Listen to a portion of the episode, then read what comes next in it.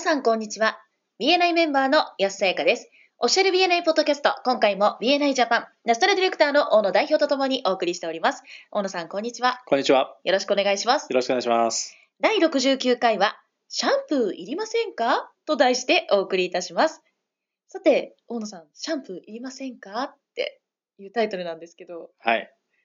これってどういうことですかあチャプターによくいらっしゃるんじゃないかと思うんですけども、あはい。ーはい、まあ、小さな物販ですよね。はい、はい。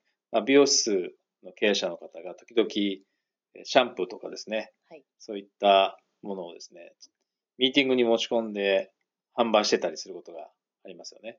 はい。でそれはとてももったいない BNI の使い方だとああ、なるほど。思うんですよね。はい、はい。でもちろん内部リファーラルということなんですけれども、はい。シャンプーって大体どのぐらいですかね、単価。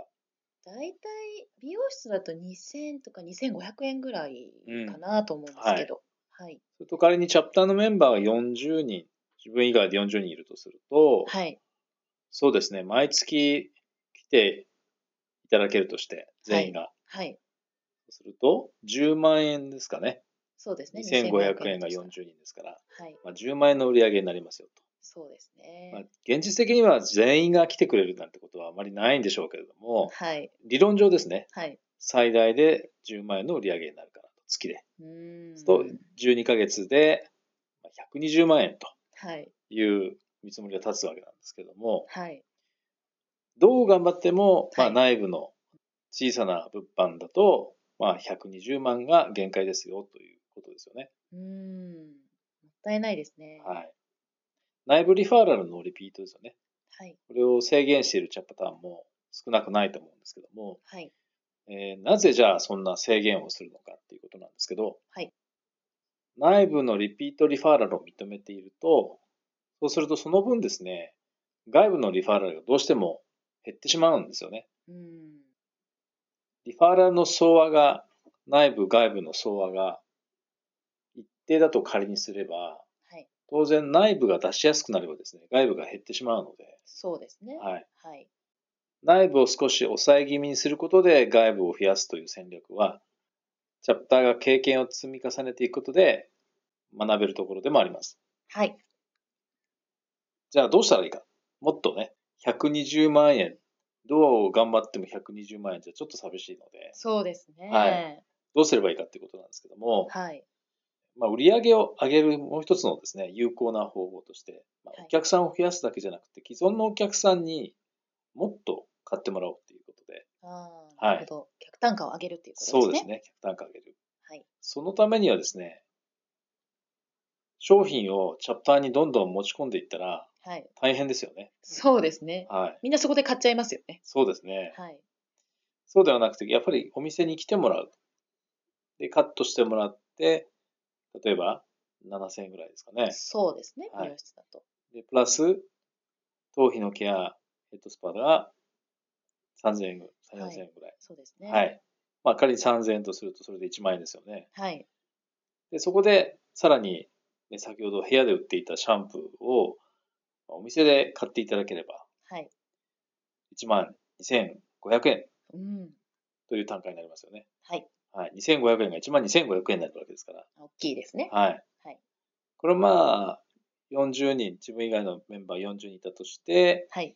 えー12ヶ月だと、はい。なんと600円。 違 った。なんと600万円。お5倍になりました。素晴らしい。はい。で、まだこれ内部なんですよね。そうですね。。はいはい。まあ戦略としては、その売り上げを上げる一つの有効な手段で5倍にすることができたわけなんですけれども、はい。はい。まだまだこれだと BNI の使い方としてはもったいないと思うんですよね。そうですね。はい。はい。やはり外部ですよね。そのメンバーの後ろにいる人たちのアクセスを、そこを共有していかないと、リファーラルマーケティングの旨味っていうんですかね。はい。メリットが十分に出し切れないですよね。そうですね。はい。はい。なので外部ということになるんですけれども、はい。まずその外部で考えられそうな美容室のですね、経営者のメンバーの方に考えられ考えられそうなリファラルってどんなのがありますかね私最近、引っ越ししたんですね。ああー、宅をはい。そうでしたね。はい。そういう時に変えようかなっていう気持ちになります。うん。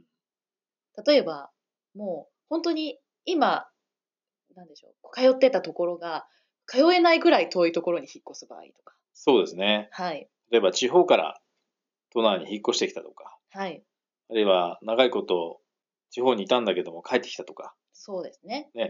あと担当してくれていた、まあ、スタイリストさんなんかが、はい。まあ、退社してしまうとか、はい。突然やってきますからね。ねはあい。と、おめでた、ああ、ね、そう出ですね産されるとか、はい。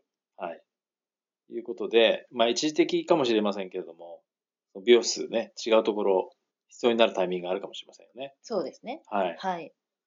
そうすると、うん。例えば、メンバー1人あたり、はい。 1年間で1人、毎月通ってくれるようなお客さんを紹介してもらえるとすると、はい。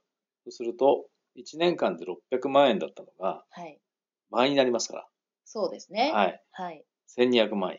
1200万円ですか。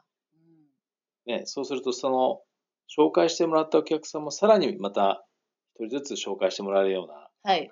リファーラルマーケティングのフル活用ができると、おー。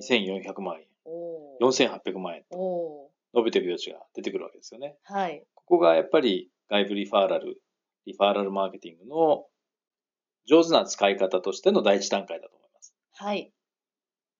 でもそれだけではちょっとまだもったいないんですね、実うは。ん。ここまで来てもまだはい。もっともっと活用の余地があるということですね。そうですね。はい。